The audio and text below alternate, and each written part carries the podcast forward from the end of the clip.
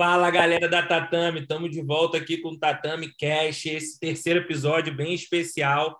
Eu sou o Vitor Freitas, jornalista da Tatame. Temos hoje aqui a Dai, faixa roxa de jiu-jitsu, também repórter da Tatame, e a presença do William, organizador e presidente do BJJ Bet. William, é um prazer ter você aqui com a gente.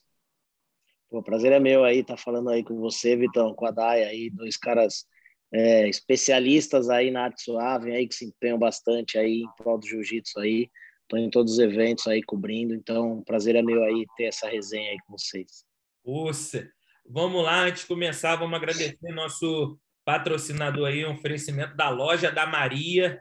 E Dai, vamos começar. O que, que você pode falar para a gente aí sobre o PAN? Um resumo geral do que tu viu esse fim de semana. Primeiro, salve galera da Tatame, bem-vindos a mais um episódio do Tatame Cast. William, é um prazer ter você aqui com a gente nessa resenha. Vamos falar bastante coisas aí, né, do punk que rolou esses dias aí é, em Orlando e muitas lutas, ausências de grandes nomes, óbvio, da arte suave, mas também tivemos muitas estrelas brilhando e dando um show de jiu-jitsu. William, queria saber de você, antes de a gente dar, dar esse início aí, como é que estão os preparativos para o próximo BJJ Bet? Rola uma edição ainda esse ano? A gente está analisando aí o cenário de uma maneira geral, né? É, eu acho que é difícil a gente fazer uma edição esse ano, porque o calendário está bem apertado, né? É, no segundo semestre deu uma apertada agora no calendário, né? Em razão de ter voltado aí os grandes eventos da, da IBJJF, enfim, tem outros eventos também juntos. Então, a gente fez uma análise aí, é, eu e meu sócio, o pessoal que ajuda na organização do BJJ Bet, e a gente achou melhor deixar para o começo do ano que vem o próximo, né? Agora, em setembro, vai ter um grande evento lá no, nos Estados Unidos, que é a Rose Number One, né? Então, ali vai ter ali a maioria dos atletas que eu gostaria de ter numa próxima edição nossa ali, então é difícil você é, cravar uma edição. A nossa ideia era fazer em outubro, mas aí, de repente, cara, se machuca lá, enfim, aí tem que substituir card. Esse último BJJ Bet a gente já sofreu muito com isso. É, a, a galera de casa nem sabe, né? Mas antes de anunciar o, o card oficial, até a última pessoa a se lesionar, que foi o Preguiça, pô, eu perdi oito atletas, cara. Então, assim. Muitas é, Pô, você vai rebolando ali, cara. Pô, o, o GP ali final ficou excelente, cara. Mas, assim, eu perdi quatro nomes iniciais que estavam no GP. Então, enfim, você vai. É muito. E, e é muito desgastante isso e muito custoso também, né, cara? Porque quando você faz um evento, você se prepara de todas as maneiras, não só com passagem aérea, hospedagem, etc., mas divulgação, marketing. Né? Então, se eu começo a fazer ali uma é, venda digital, né, uma campanha digital na internet, maçante ali de venda, com o Vitor no card, e o Vitor se machuca, e eu perco o Vitor do card, eu perco tudo que eu já fiz de campanha, todo o dinheiro que eu gastei é jogado no lixo. Então, aqui a galera não tem ideia e não sabe disso. Então, como a gente vai ter esse grande evento do Who's Number One em setembro lá nos Estados Unidos, a gente ficou bem receoso de fazer o nosso em outubro, né? E aí depois vem Mundial, vem... A galera vai estar tá provavelmente fazendo quarentena no, no México para ir lutar Mundial, enfim. Então, analisando todo o contexto de uma forma geral, a gente deixou para fazer para o ano que vem, começando no ano que vem, provavelmente fevereiro ou março, estamos analisando ainda, mas essa é a ideia. Irado. A Dai que está acompanhando aí de, desde o primeiro, também vai deixar uma pergunta aí para você sobre o evento, Will. Legal. Então, ontem, né, completou um ano da primeira edição do BDJ é Bet. Dia 6 de setembro de 2020, estivemos na grande edição do Castelo, que foi surpreendente para todo mundo, chocou o mundo da arte suave, né, do jiu-jitsu. É, com um card incrível, lutas assim que deixaram é, saudade, né? Foi uma edição muito especial. E William, é, você está é, cada vez mais surpreendendo né, a, a comunidade do jiu-jitsu, sempre trazendo inovações para o BDJ Bet, né? O, o BDJ Bet tem muito isso, né? A cada edição trazer uma inovação. Tivemos o BDJ Selection com as faixas coloridas, né? Nessa última edição tivemos aí, né, uma grande novidade que foi o comentarista de arbitragem, né? que até então nenhum dos eventos ainda tinha trago né, um comentarista de arbitragem e que foi muito positivo para a comunidade. Todo mundo estava ali super assim atento, né, com a explicação. O que, que você pode adiantar para a gente que na próxima edição do BDJ Bet você já está bolando aí para trazer de inovação? Bom, é, a gente está tá estudando, né, Dai? Não, na verdade, a gente não tem, não tem, não tem ainda uma, uma, uma, inovação pronta, obviamente que essa é a ideia, seja no lugar, seja em, em novos formatos, né? Se a gente, a gente fez o GP no Gui também agora, né, nessa última edição, que também foi uma, uma novidade grande no Brasil, né? Nos, nos Estados Unidos já tem bastante, mas aqui no Brasil ainda é meio que novo isso. É, eu não, não, não sei, assim, não tem ainda algo muito pronto para te falar, não. A gente está buscando, obviamente, sempre ouvindo todo mundo, você sabe disso, a gente ouve todo mundo, você, enfim, todo mundo que, que ajuda, quer ajudar e está em prol do, do jiu-jitsu, o crescimento do jiu-jitsu. Eu acho que o grande diferencial né, nosso é esse, né? não, não é um evento onde os organizadores se fecham ali é, e fazem, enfim, o que passa na cabeça deles e bola para frente. Não, muito pelo contrário, a gente busca ouvir todo mundo, né, desde o público que comenta ali, né, Instagram, não, no, não só na nossa página, não só no nosso evento, mas nos demais também, né? Então, Colaborador. eu, é, não, e assim, eu e a minha equipe, a gente está sempre de olho, assim, né? Eu, meu sócio, minha equipe, a gente olha, não é só o nosso evento, a gente olha todos os eventos, a gente olha todos os comentários, então a gente vê o que a galera quer, o que a galera tá buscando, né? Então, foi assim no, no primeiro, né, que a gente trouxe faixas coloridas para lutar, que veio o Mica Galvão ali, que foi, é, acho que o Mica, o Galvão ali já já tinha um nome, enfim, já era um pouco conhecido, né, da galera, mas ali ele deu uma um boom mesmo, né, e dali em diante foi vindo, é, seja nessa questão de GP feminino, seja questão de é, de GP, desculpa, feminino, eu dando spoiler, GP é, no Gui, de, de, do, do, dos eventos em lugares diferentes, né, como foi o Castelo, enfim. Aí nessa questão do, do comentarista de arbitragem, né, que uma grande amiga aí deu a ideia também, enfim, a gente vai sempre ouvindo, né, as pessoas, então esse acho que é o grande segredo, né, na verdade, do DJ Bet, tá aberto a, ao que o público quer e, e a quem entende do jiu-jitsu pode nos indicar também, né? Óbvio que a gente faz a peneira, faz o filtro, porque se for fazer tudo que a gente ouve, não, não dá espaço, né? É verdade. Teria que fazer uma, sem... Teria que fazer uma semana de evento. Mas, ó, aproveitando, Vitor, só, só essa brecha que o William deu, ele sempre está de olho em tudo, deixou escapar aí uma. Para quem, quem não ficou atento, ele deixou escapar uma coisa aí, e eu vou aproveitar e já vou perguntar, William, você estava de olho no recado que a Luísa Monteiro deixou lá para a IBDJF na postagem dela? Cara, eu não vi, hein? Essa eu não vi. Não vi. Foi depois que ela foi campeã? Ah, ela pediu para a IBDJF um GP feminino, já que eles estão montando um GP masculino, né? E até então ainda não, não organizaram, né? Ainda não deram essa oportunidade para o jiu-jitsu feminino.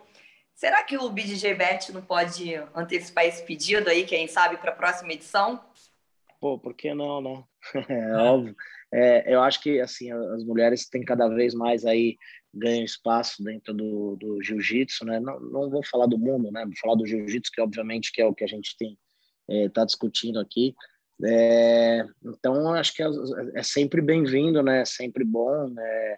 Cada vez surgindo novas lutadoras aí, boas lutadoras, né? A Yara, né, que não é tão nova, né, mas é, acho que foi o primeiro ano, acho não, foi o primeiro grande evento, né, de faixa preta que ela disputou, foi campeã absoluta. É. Então, quer dizer, as pessoas, as, as, as, lutadoras têm surgindo aí também, assim como no masculino sempre surgem novos homens, no, no feminino é a mesma coisa, né? É, o, que eu, o que eu falo só e que eu acho que a gente tem que também exaltar esse lado como organizador de evento, é que as mulheres também precisam comprar, né? Acho que as mulheres fazem muito barulho na internet, as mulheres merecem todo esse respeito, todo esse essa atenção, mas elas também precisam comprar, né? Porque um evento de luta casada ele vive do público que compra, seja o pay-per-view ou uma bilheteria presente. Então, eu acho que esse daí fica um, um, um, recado aí também nosso, aí não só meu, né? Eu tenho certeza que de todos os eventos também, eu acho que as mulheres precisam comprar mais um pouco também o jiu-jitsu. Recado dado. William, gostaria de saber também. Às vezes eu recebo algumas mensagens da galera me perguntando como que faz para estar num evento de luta casado, o que, que eu tenho que fazer? É só o atleta ganhar? O atleta tem que ter destaque ali na mídia? O que, que ele precisa hoje? Tipo assim, o que, que o BJJ Bet vê para contratar um atleta? É somente o título ou vai além disso? Eu vou falar do BJJ Bet, né? Eu não posso falar de todos os eventos, né? Mas, assim, é, é, nós fazemos uma análise hoje é, em conjunta, né? Na, na verdade, assim, todo mundo quer ver um grande campeão mundial lutando. Óbvio que todo mundo quer ver um grande campeão mundial lutando. Mas, como organizador de evento, não é só isso que a gente analisa, né? Não adianta só o cara ser muito bom em campeonato, ir lá ganhar, bater em todo mundo. O cara também tem que é, saber vender, o cara também tem que saber mexer ali na sua mídia social, o cara tem que saber também como lidar, sabe, com esse lado também.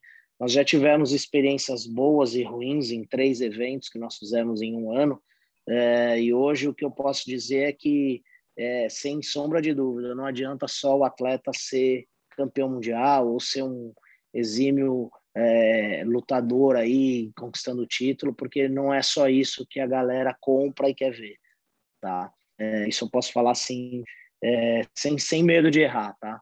É, tem atleta que é campeão mundial que, que não vende, cara, que não vende. Tem atleta que não é campeão mundial ainda, ou pode ser que nem seja, mas que o cara vende. Então, obviamente que a gente tem que fazer um mix, né? Então, você tem que colocar bons lutadores, com renomados, com, com títulos, com atletas que vendem e também um outro ponto que a gente sempre busca e nas três edições a gente se preocupou com isso são novos nomes, né?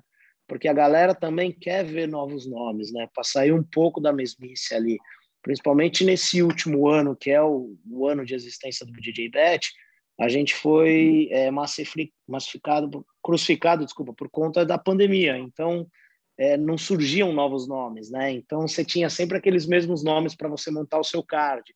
O que, para a galera que está em casa comprando pay-per-view, às vezes acaba ficando, putz, de novo vou ver o Victor lutar, de novo vou ver a Dai lutar.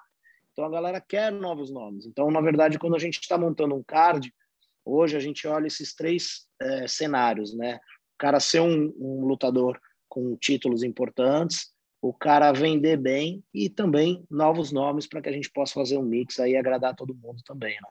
E William, você também observa como, como o atleta que ele é contratado pelo BJJ Bet, ele recebe um tratamento excelente. Eu vi de perto como o BJJ Bet trata os atletas. Você repara também e observa no que ele traz de volta por conta desse tratamento? Eu digo, tipo, na época o ACB é, reclamava muito do, dos atletas que eles não postavam sobre o evento nas redes sociais, eles não promoviam, eles não falavam lá nada, eles só chegavam lá, lutava e ia embora. Então acabou que, por conta disso, eu, eu ouvi de um organizador do ACB que, por conta disso, ele freou bastante de fazer mais eventos, porque os atletas só queriam ganhar bem, mas não traziam de volta. Então fica sempre aquele, aquela ideia que não é só lutar, é como você promove o evento, como você se promove, que isso que faz crescer. É, isso é o profissionalismo, né, Vitor? Que a gente fala, né? Todo mundo reclama do profissionalismo, né? É, mas o profissionalismo não pode ser só de um lado, tem que ser dos dois lados, né? Então, é óbvio que a gente analisa isso, isso é levado em consideração. É, de repente, eu te coloco para lutar nesse, nessa próxima edição do DJ Bet e, pô, eu fico apanhando, né? Tenho que te ligar, tenho que te mandar recado, tenho que fazer post, tem que fazer isso, tem que fazer aquilo, e você, pô, sempre é difícil de falar, de responder. Aí chega no dia da, da, dos compromissos, como pesagem, como entrevista, como evento, aí você chega atrasado, aí não bate peso, aí atrasa para você bater peso. Aí, pô, você é aquele cara também é, mais chato, vamos dizer assim mesmo, nos bastidores e etc. Aquele cara que dá trabalho. Porra, cara, você precisa ter algum retorno, o evento tem que ter em relação a você para te colocar de volta, né?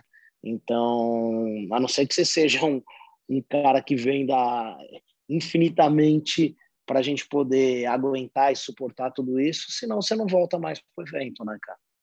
Exato. Então fica aí o recado, galera. Pega a ideia aí de um promotor de um dos maiores eventos no Brasil e continua trabalhando duro, que ele está observando, ele tem uma equipe, então você já pode estar no radar, fica treinando, que sua oportunidade pode chegar. Agora falando aí do Pan-Americano, cara, foi um show à parte a, a divisão feminina, né? Muitos atletas novos, atletas duros, lutas para frente, até mais para frente que algumas do masculino adulto, né? Exato. É, foi muito bom. Acho que a Dai pode falar mais aí, vamos dar voz aí para as mulheres, para ela começar falando aí, a gente vai completando. Isso aí. Então, no feminino tiveram grandes lutas, né? É óbvio, como eu falei no início, tivemos ausência de grandes nomes ainda do jiu-jitsu feminino por conta das fronteiras ainda estarem restritas. Mas na divisão galo, tivemos a luta da Lavinha, né? Contra a Jéssica Wan, da AOD, que ela venceu. A Lavinha, que é uma menina da Grace Maitá, ela começou na Grace Maitá em Niterói, do mestre Guto Vicente. É uma recém-faixa preta e já chegou mostrando aí na divisão dos galos que a briga vai ser boa. Então ela saiu com a vitória. No Pluma tivemos uma grande luta que me surpreendeu particularmente, que foi da Ana Rodrigues contra a Maísa Bastos. A Maísa, que é uma, faixa preta já então. né? Ela, apesar de ser nova, é, faixa preta, né? não tem tanto tempo, mas já tem mais uma experiência do que as meninas que chegaram há pouco tempo. A Maísa tem um jogo muito bom de guarda, de birimbolo, pega as costas super bem e ela fez a luta contra a Ana Rodrigues, que venceu após o empate e ganhou por uma vantagem. Então, foi uma luta que me surpreendeu muito particularmente. Eu queria até saber de vocês, se vocês também, Vitor ou William, acompanharam um pouquinho ali do feminino, e aí já já eu dou prosseguimento. Sim, cara, é impressionante ali a Ana Rodrigues, a parte mental dela, né? Até ela tá é. agora muito hater, porque a galera não tá acostumada a ver um lutador tão confiante, ainda mais no feminino, assim como ela, né? Então ela, ela é confiante, ela tem esse lado mental forte. Ela já com, já já entrevistei ela, conversei, ela disse que ela se prepara assim, ela se consegue se enxergar sempre como a melhor, como a campeã, e isso reflete nos resultados delas. Então acho que a galera tá pegando um pouco ali no pé dela, mas é questão mesmo de autoconfiança, muito confiante encarou o jogo da Maíssa, subiu algumas vezes para tentar passar. Gostei muito de, dessa luta. Você, Will? É, eu assisti bem essa luta também. Eu, eu gosto de ver a Ana lutando, né? É, eu acho que o, o, o, mental dela me lembra muito é, lutadores old school, assim, sabe? Ela, ela não tem papas na língua, ela vai lá, fala, ela provoca, mas ela faz, né? Ela não é aquela atleta que só fala, que só fica escrevendo, não, ela vai lá e faz, né? Nos últimos, acho que ela tem dois anos de faixa preta, se não estiver enganado, né? É, pô, ela tem feito muitas lutas casadas, né? Por conta da falta mesmo de grandes eventos, mas os eventos que ela tem entrado aí, ela tem ido, é, está sempre ali nas cabeças, então eu gosto de ver ela lutando pelo jeito dela, esse jeito marrento mesmo dela, de, de lutar, de falar e etc. Foi uma luta muito boa, é, foi ali até o finzinho ali, a gente não sabia quem que poderia é, sair com a vitória, né? Porque estavam numa posição ali as duas que qualquer uma delas poderia fazer o ponto. Até se não estiver enganado, foi até o finzinho mesmo ali. É, acabou ali. Eu fiquei na dúvida ainda, pô, se a Maísa conseguia fazer ponto ou não. Enfim, foi, foi uma puta luta boa. Gostei de ver. Maísa já é conhecida também, como a Dai disse, né? É, apesar de não ter tanto tempo assim de faixa preta, mas também já está ali sempre nos pódios. Eu gostei bastante das duas e, e parabéns aí para Ana. Aí. Acho que foi o primeiro grande título dela da IBJJF de faixa preta, né? Esse foi o Exato. segundo, ela já tinha ganho o europeu na faixa preta. Ah, ela ganhou o europeu? É, ah, do europeu. o europeu antes de iniciar a pandemia, né? E agora também falando do peso pena, Bianca Basílio manteve a boa performance, né? Isso que eu, eu, tava, eu tava falando sobre a chave de pé hoje no post meu no Instagram.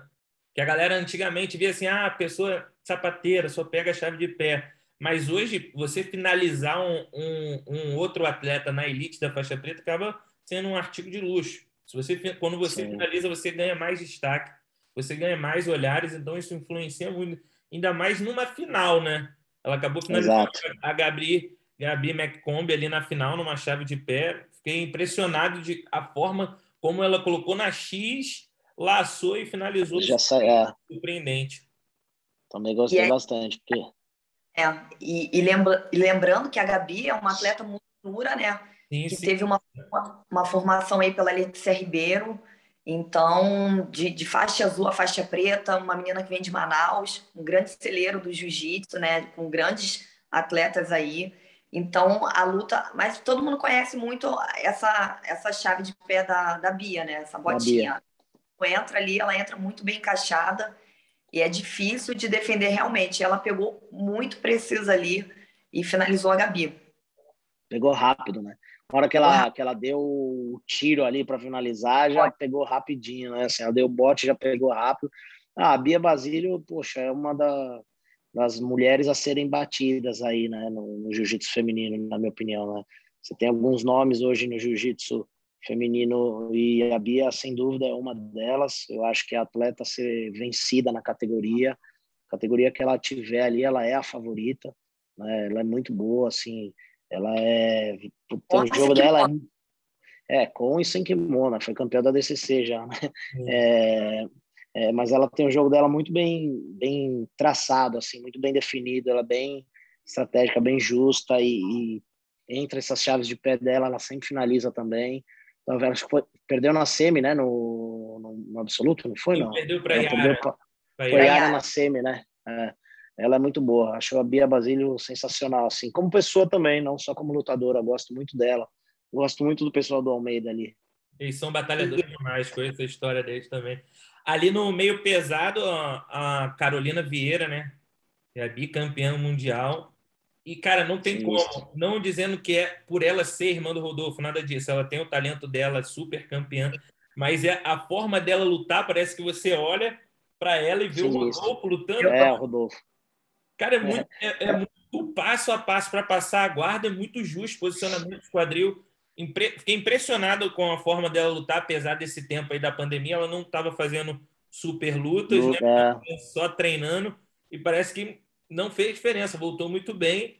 É, passou a guarda ali da Elizabeth Clay, que é uma menina muito sinistra, está subindo agora para preta. E, cara, a Carol Vieira foi um, um nome, assim, muito sinistro na divisão da, feminina ali. Eu fiquei impressionado com a forma dela de lutar e que passagem de guarda justa, hein? É, eu queria falar uma coisa também, a Luana ali no coach dela, também no corner é. dela ali também. Não sei se vocês prestaram atenção. Eu não sei qual. Tinha uma das áreas da Flow Rap que você assiste que você consegue ouvir é, os coaches, né? A outra você ouve o comentarista e a Kendall que estava, né? O narrador e a Kendall que estava de comentarista. E, e, poxa, você vê a Luana ali no corner, ali a sintonia das duas ali também é uma coisa é, surreal, né, cara? Sinistro ali também. Tudo que ela falava ali, a Baby lá fazia também. Então, assim, foi muito, muito bom, né? Eu acho que não foi uma surpresa também para quem conhece jiu-jitsu, para quem conhece o jiu-jitsu dela. É, foi vice no absoluto também, ganhou da Gabi Peçanha, né? Na, na semi, foi semifinal, não lembro agora. Foi semifinal, foi uma guerra. Foi semi, né? luta. Ganhando a Gabi Pessanha na semifinal, que é bem mais pesada que ela. Então foi um lutão, cara. Então, mas e como parabéns. como o Vitor disse, né, a Ana Carolina já tem no DNA ali a genética do irmão do Rodolfo. E eu acho muito interessante também essa mescla, né, que está tendo agora nos campeonatos e até nos eventos de luta casada.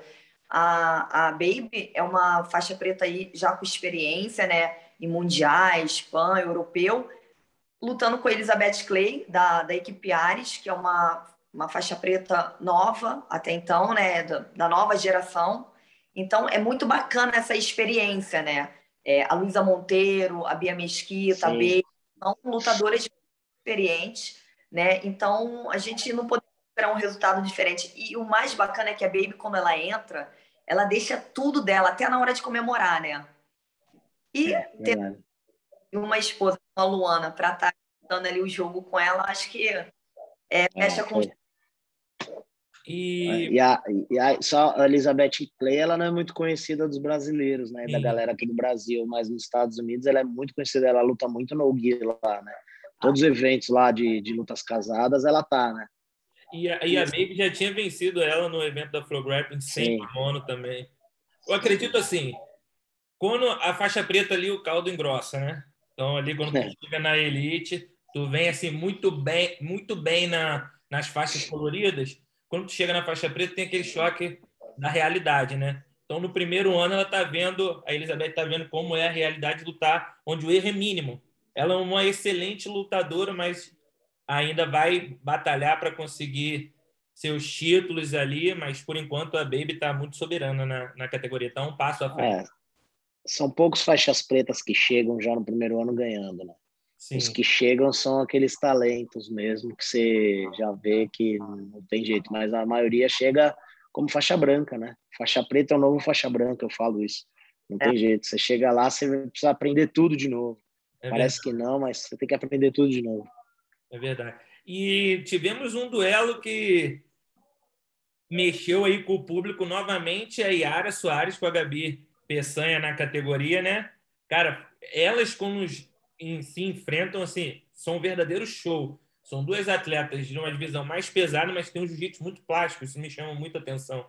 E a luta Sim. delas é sempre muito movimentada, cara. Eu gostei bastante de ver a forma como a Gabi lutou, né? Raspando, procurando o jogo. A Yara também tentando devolver, mas no fim acabou que prevaleceu o jogo da Gabi, mas foi uma luta bem interessante, cara. Ah, devolveu a derrota, né? Que ela vinha de derrota para a Yara no evento em Brusque, então mostrou que o mental tá forte, continua focada. E às vezes, assim, quando um atleta luta muito absoluto, e o absoluto é antes da categoria, se você perde ali no absoluto, ainda mais numa semifinal, pode ser que você fique um pouco triste, isso mexa com o seu mental e possa atingir a sua performance, mas no caso dela, não, lutou muito bem também, né, Dai?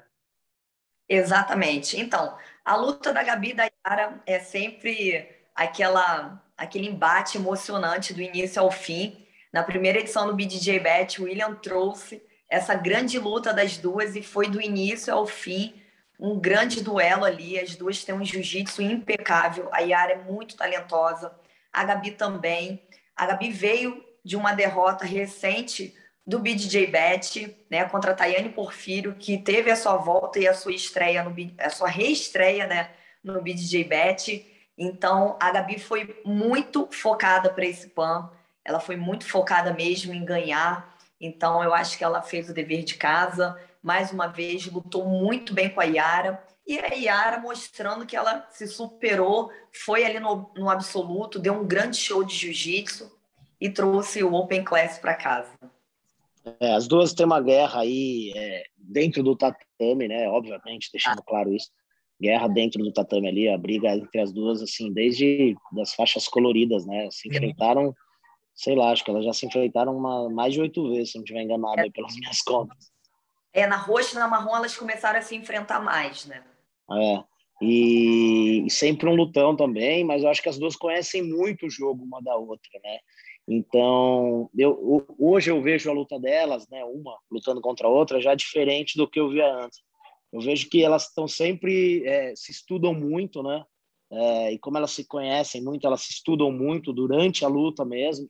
Então elas ficam esperando o momento certo para pontuar, porque elas sabem se vai, se pontuar agora, a outra vai fazer ponto. Então eu acho que, que é, é muita estratégia. Todas as lutas dela, assim, as lutas delas, as últimas, se você for uh, ver, são muito estratégicas, né? Assim, e quem ganha acaba vencendo mais na estratégia porque soube a hora certa de fazer o ponto, né? Então, e, e engraçado que na marrom elas lutaram a final do mundial peso e absoluto, né? E a Sim. Gabi ganhou o peso e a Yara o absoluto, né? Aí agora Isso. as duas lutaram a, a, final do peso, não lutaram a final do, do absoluto, que elas não chegaram lá, mas a Yara ganhou o absoluto. Né? É, a Yara sempre volta no absoluto ali. É. E, cara, a Yara tirou muita onda no, no absoluto. Mostrou que tá realmente no nível muito bom. Ganhou de uma adversária dura, que é a Carol Vieira. Numa raspagem, Ganhou bem, né? Ganhou bem numa raspagem ali sensacional de guarda laçada.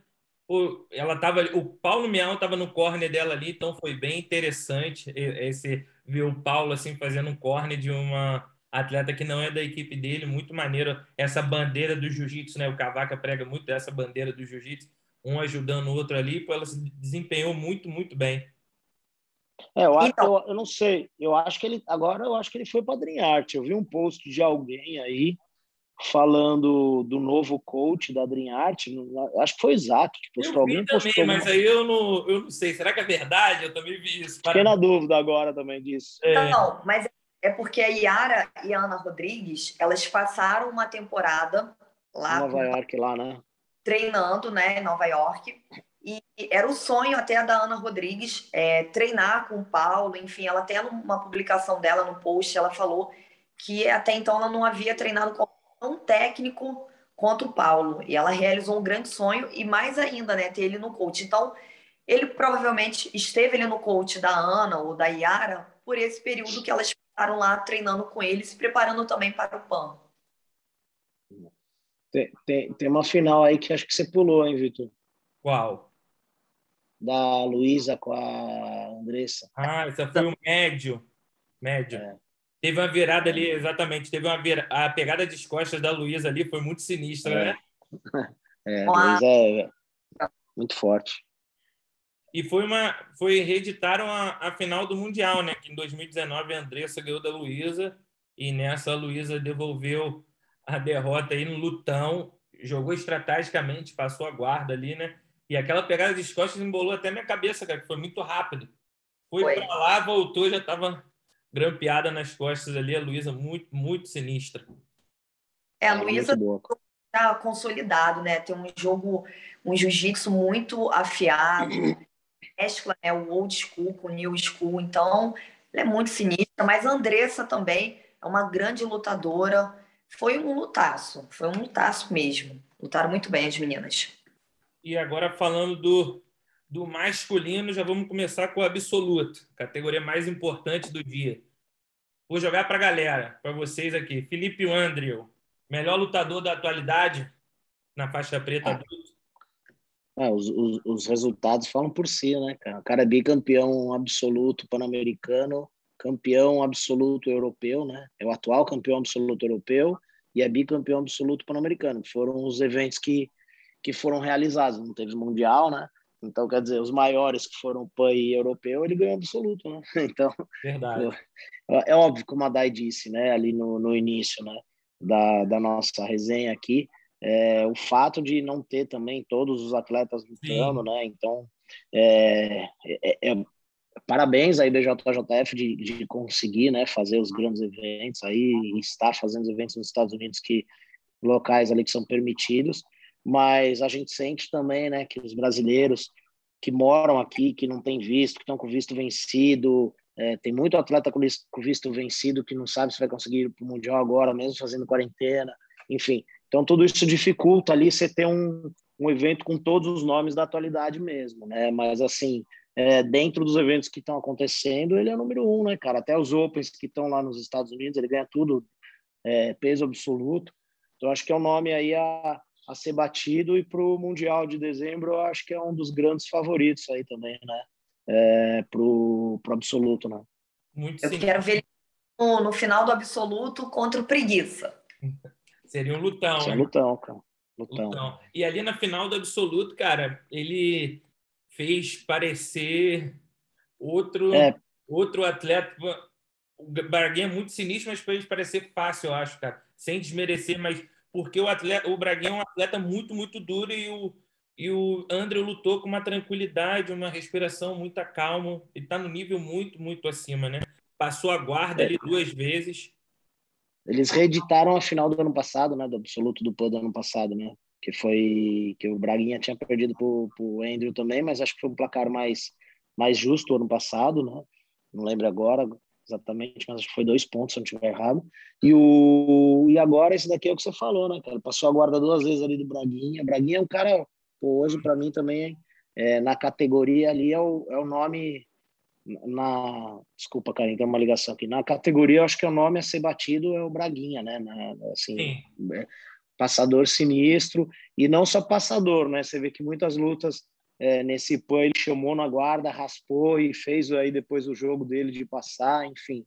Eu acho que são dois grandes nomes aí do jiu-jitsu da atualidade, mas o Felipe, sem dúvida, aí é o, é o nome, hoje é o número um, né, cara, do, do mundo, aí tá no ranking da BJJF, ganhou os três grandes é, absolutos que tiveram, e o, o gás dele, para mim, é um diferencial, cara.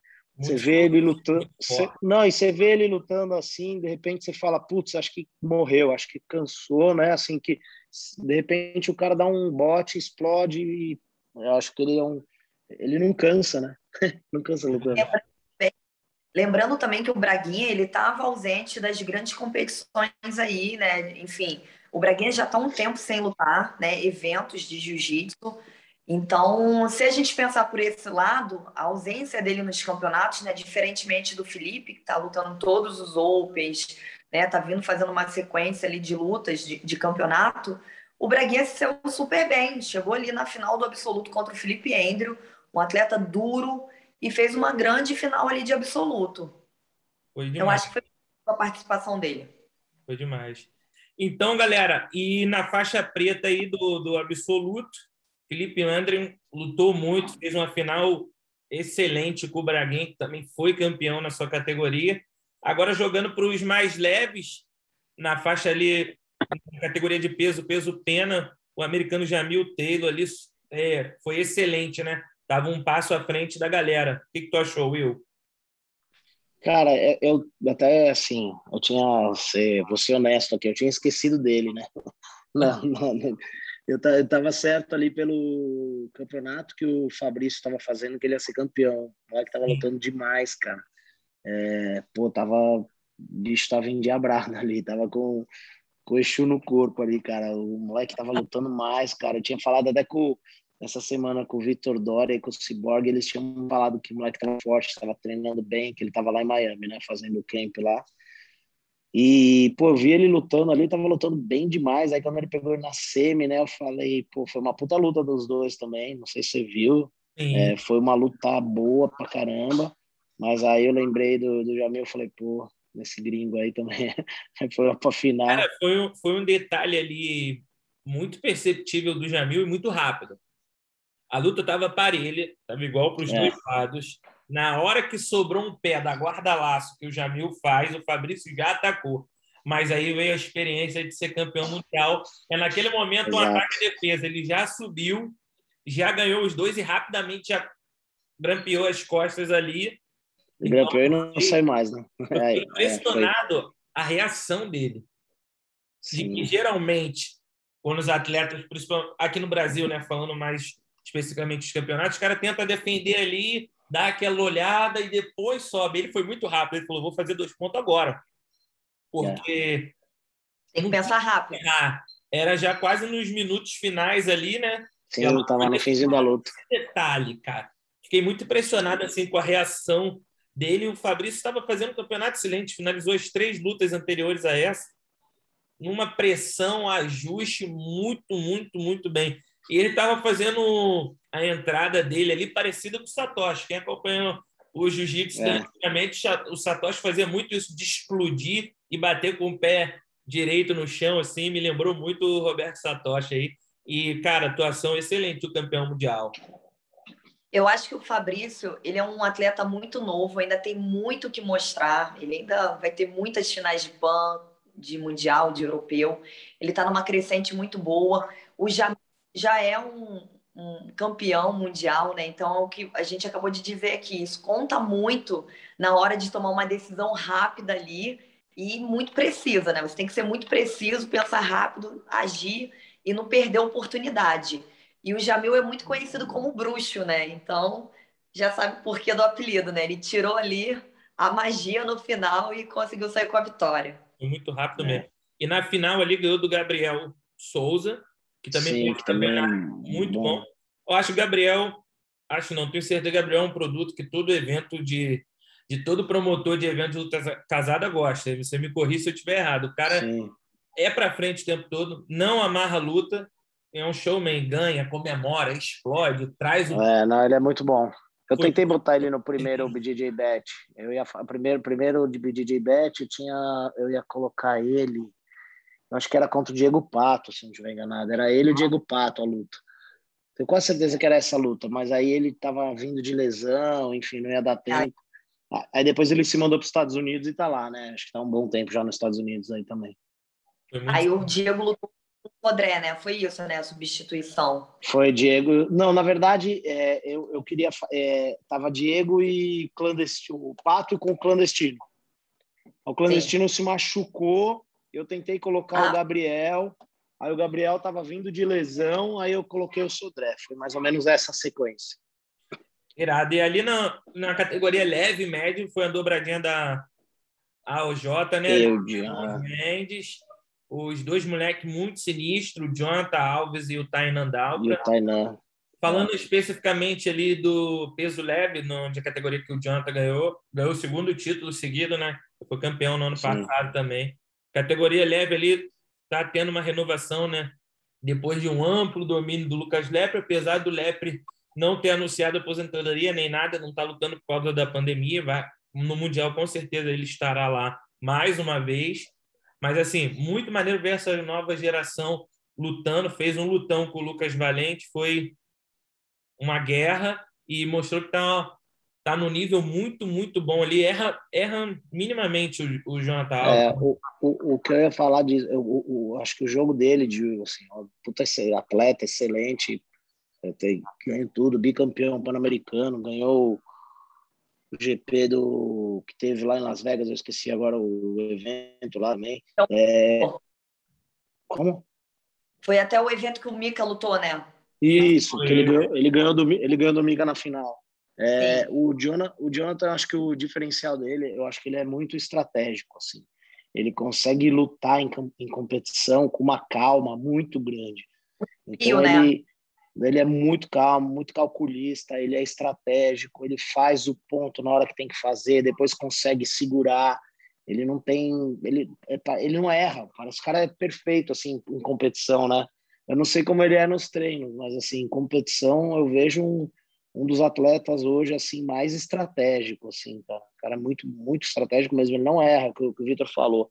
E ele faz o ponto, sai na frente e depois é difícil alguém alguém encostar nele, né? Essa daí foi a mesma coisa. Ele fez os dois pontos no, na final. Depois o Lucas, Lucas, Lucas ficou o tempo inteiro tentando abrir a guarda, passar a guarda, e ele só controlando, controlando ali. Ele é muito bom, muito bom, Jana. E ele é um atleta que ele conduz o placar, né? Faz dois pontos, controla o cara, Sim, faz mais dois, sempre, controla o cara. Sempre. Então, isso, isso é estratégico demais. Bastante muito, atenção. Muito. E já ali no peso médio, né, cara? Tainan, enfim, Sobrando, né? colocou o nome dele no game, no mapa.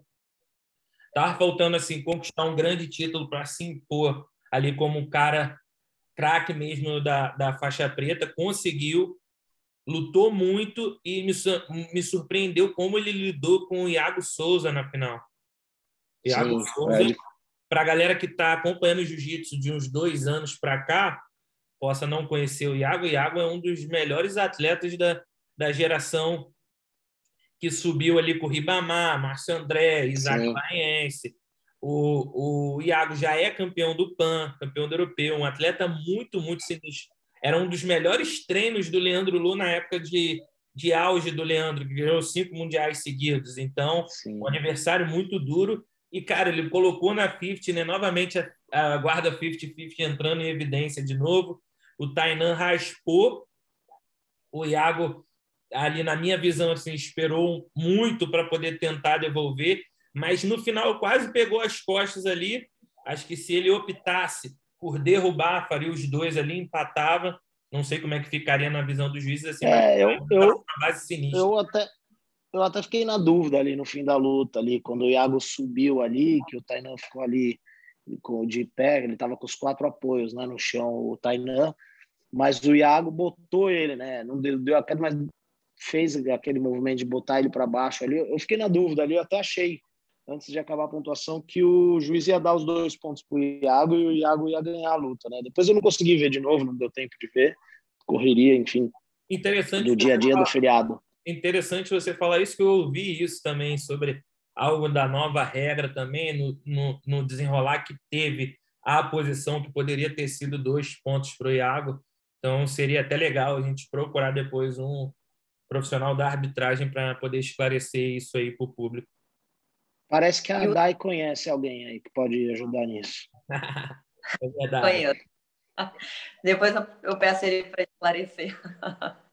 e Tainan, é, numa uma entrevista recente, ele falou comigo que ele estava assim lutando todos os eventos, ele queria, queria ganhar o máximo de experiência, né, para poder chegar é, nos grandes eventos, né? Que ele sabe que o nível é muito alto, né? O alto rendimento ali do jiu-jitsu é muito consolidado. Então, eu acho que ele veio já é, se testando em todos os campeonatos para poder chegar bem no PAN, no Mundial, que são os objetivos é, principais, não só dele, mas como de todo faixa preta, né?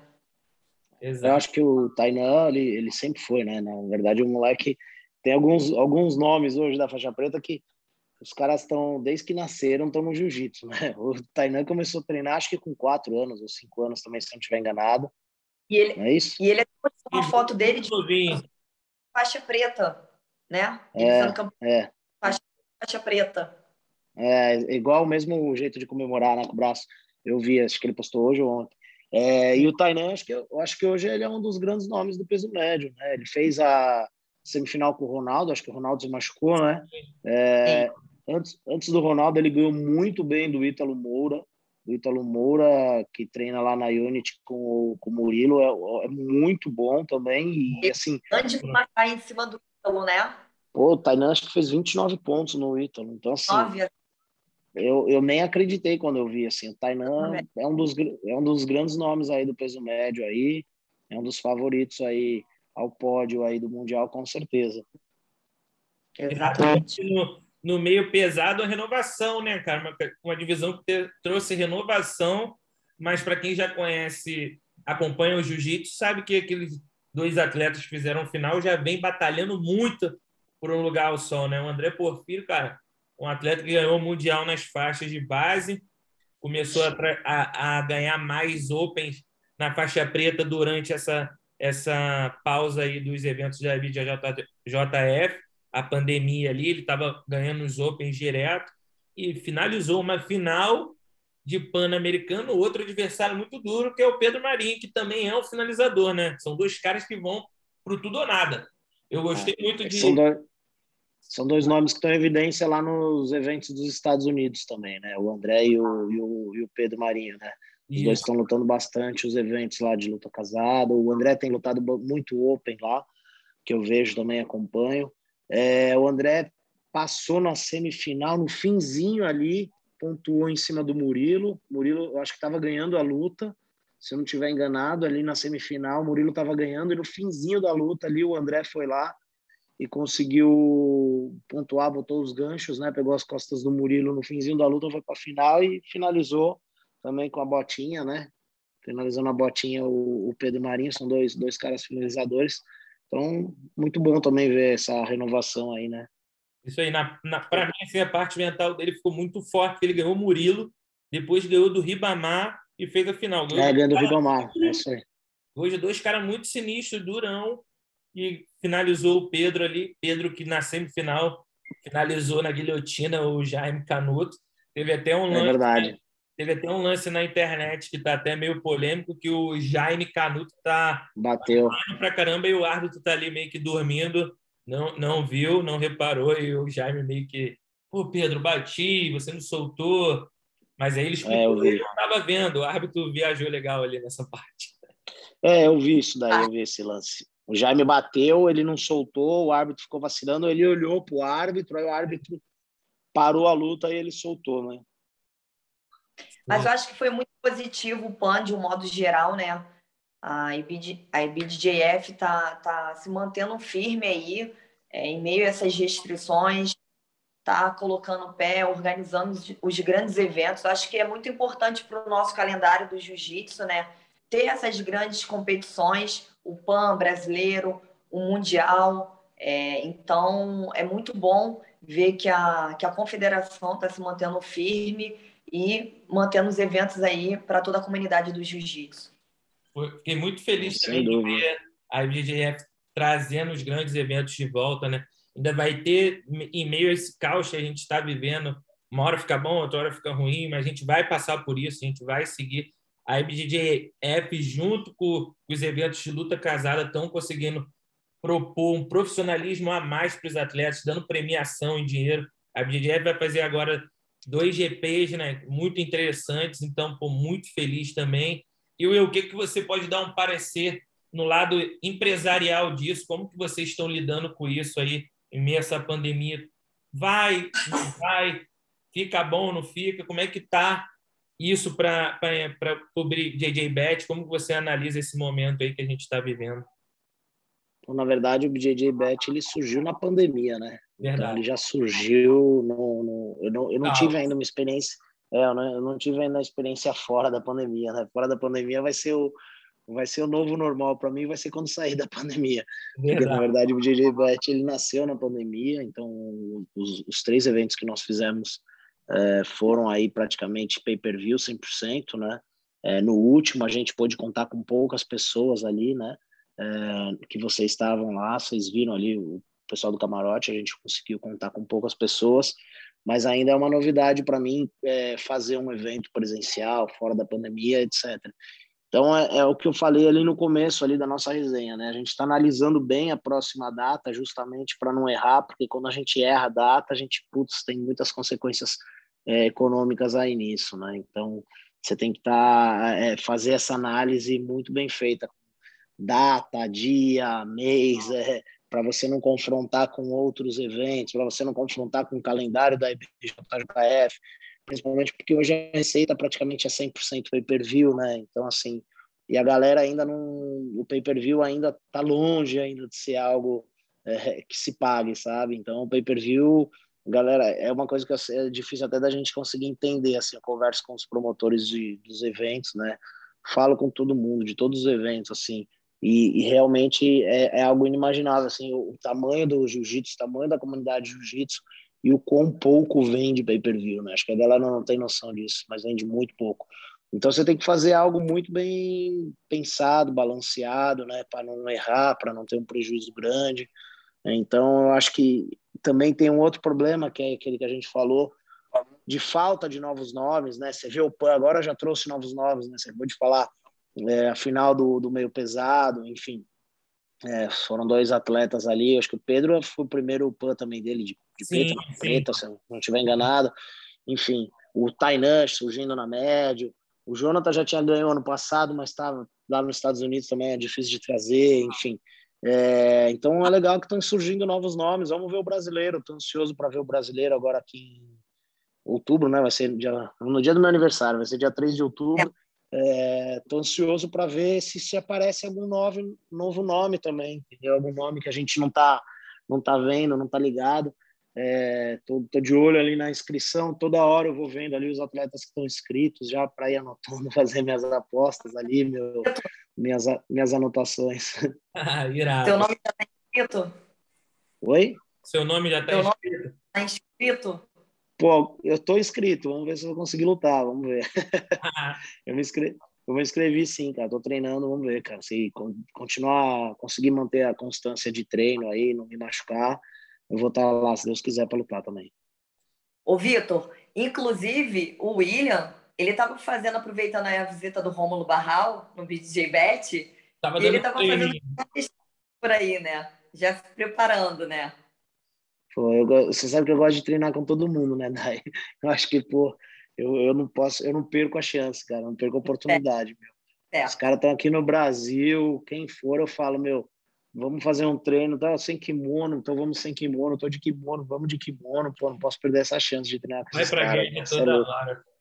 Galera, muito obrigado pela audiência e todos os ouvintes aí do Tatame Cash. Hoje nós tivemos a presença aí do William numa correria, a vida do cara de empresário, advogado, é uma correria imensa. Tem tempo para treinar, tem tempo para dar entrevista, tempo para planejar. Exatamente. William, muito obrigado pelo teu tempo. Dai, muito obrigado pelo teu, teu tempo também. Galera, estamos trabalhando duro, produzindo muito conteúdo, conteúdo diferenciado, inovador. Ouça! Obrigado Ouça. aí, Vitor. Obrigado, Dai. Parabéns aí, Vitor, aí, por entrar também aí ao time da Catame aí.